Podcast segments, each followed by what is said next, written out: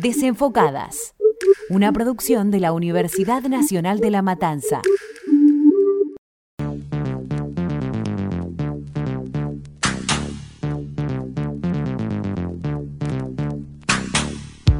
Bienvenidas y bienvenidos a Desenfocadas. Somos Natalia Carvalho y Paula Cornets. En este episodio te presentamos Nosotras y la maternidad. Ajusta tu lente.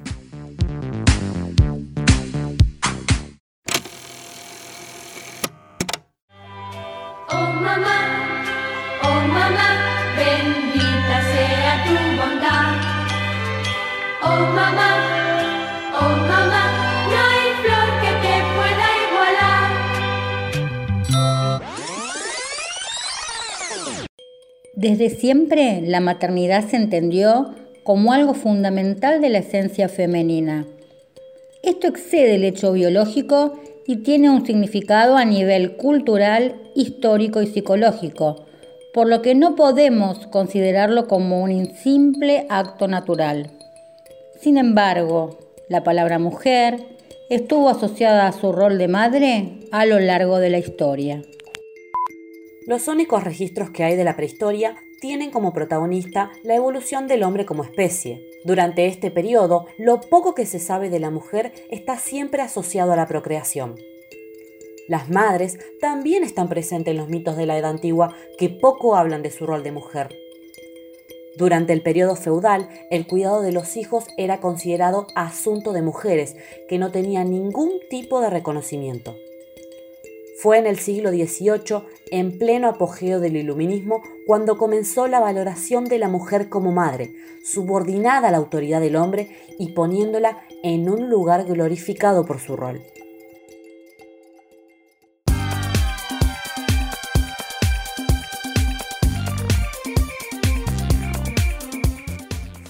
En el siglo XX, con el avance de la medicina y los cambios sociopolíticos, comenzaron a repensarse estos conceptos y la maternidad dejó de ser un ideal de la realización femenina. Este cambio se manifestó de manera significativa cuando en 1960 en Estados Unidos se aprobó la venta de la píldora anticonceptiva. Su uso se convirtió en el mayor exponente de la revolución sexual y social. Lo novedoso de esto fue que las mujeres pudieran disfrutar de su vida sexualmente activa tomando el control de su fertilidad.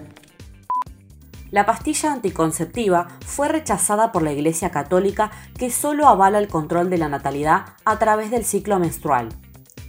En 1968, el Papa Pablo VI se manifestó en contra de este método mediante una carta encíclica llamada Vida Humana.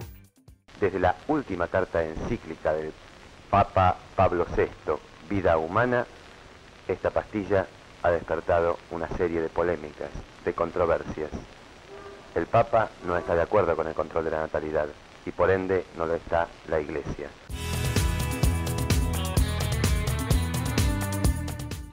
Esta publicación generó polémica porque consideró a la nueva técnica anticonceptiva como ilícita. Sin embargo, la oposición de la Iglesia no detuvo este avance. La mujer llegaba así a conseguir una situación que había sido solo un privilegio para el varón. Ejercer su sexualidad separándola del hecho reproductivo.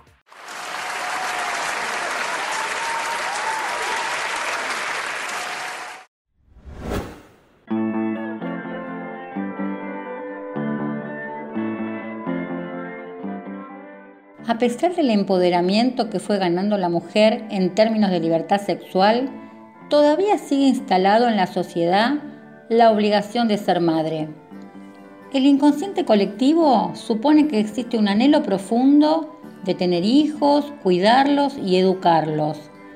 Pero, ¿existe este deseo innato en todas las mujeres sin distinción?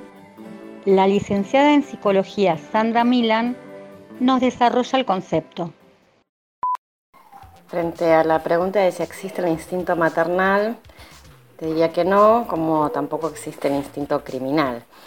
Eh, el instinto, tomando en cuenta lo que significa, ¿no? Que es un esquema de comportamiento heredado, propio de una especie y que varía poco de uno a otro individuo, que se desarrolla según una secuencia temporal poco susceptible de perturbación y que parece responder a una finalidad. Lo maternal nos remitimos al concepto de que es una madre, eh, madre viene de mater en latín, que significa hembra que ha parido.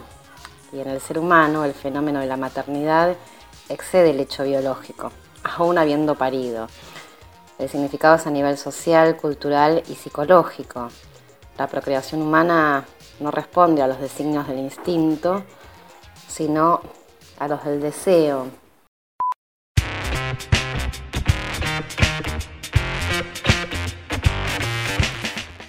Aunque la maternidad no se rige por la naturaleza, se sigue creyendo a nivel social que para ser feliz y realizarse hay que tener hijos, y se mira de forma extraña a aquellas que no planean serlo. Además, en muchos casos, los proyectos personales, carreras profesionales o la falta de pareja posponen la decisión.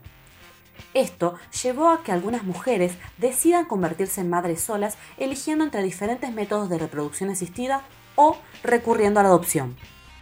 Lorena Dragonetti nos cuenta su experiencia cuando adoptó a su hijo siendo madre soltera.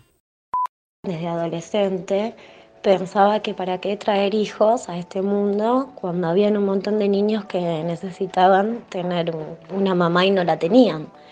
Que mi vida iba a valer la pena si podía ayudar a alguien. Tuve parejas, pero nunca encontré la persona con la que yo me sienta realmente poder ser yo. Con lo cual, bueno, esas relaciones se fueron terminando y eh, intenté ser mamá por eh, diferentes métodos. Y me anoté en el mm, juzgado de familia para eh, adoptar un niño. Así fue como al año y medio me llamaron. O sea, hubieron previamente, obvio, varias entrevistas de psicólogos, asistentes sociales, pero siempre fui muy bien tratada, con mucho respeto, ¿no? Y eh, bueno, me llamaron para una nueva entrevista pues, y me dijeron que había sido seleccionada entre varias familias porque había un chiquito en La Plata que tenía en esa época un año y ocho meses. Y bueno, la verdad es que no es fácil porque el hecho de ser sola no no, no, les, no puedo decir que sea, o sea una tarea fácil. Eh, es difícil, pero se puede y te trae mucha, pero mucha felicidad.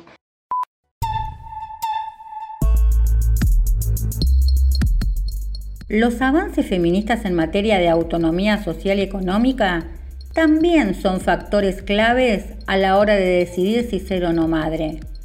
Sin embargo, es común que quienes no lo desean se vean estigmatizadas por expresar el anhelo de una vida sin hijos. Frases como ¿Quién te va a cuidar cuando seas vieja? Se te va a pasar el cuarto de hora. Congela los óvulos. Sos egoísta. Tenés que tener un hijo. Son algunas de las más escuchadas por quienes no desean ser madres. Se cree que no formaron una familia porque no tienen pareja o que quisieron tener hijos y no pudieron.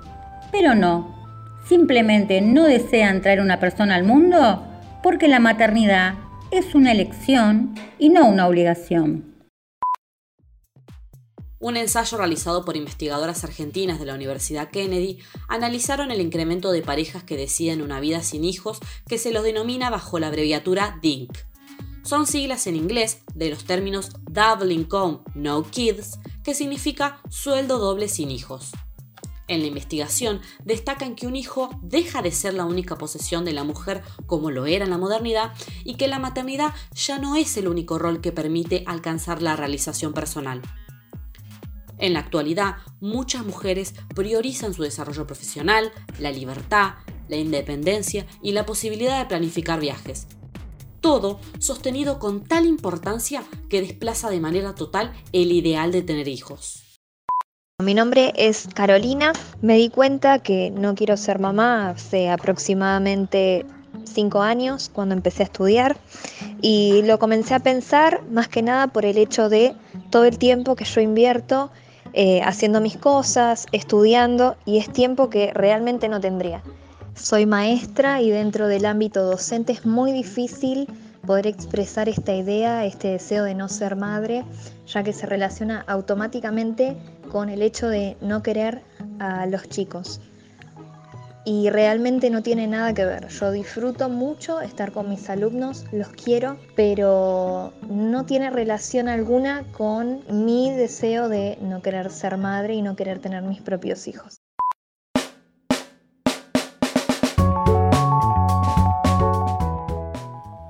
¿Ser madre o no serlo? Esa es la cuestión.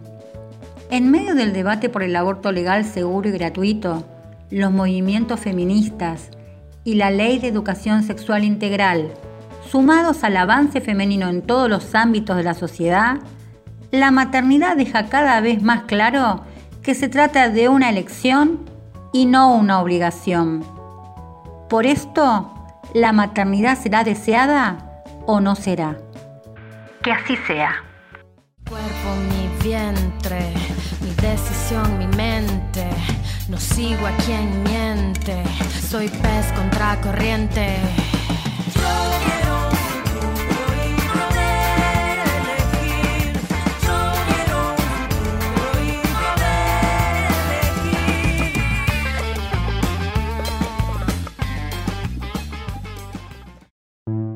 Escuchaste un podcast del Taller de Elaboración y Producción en Medios de la Universidad Nacional de La Matanza.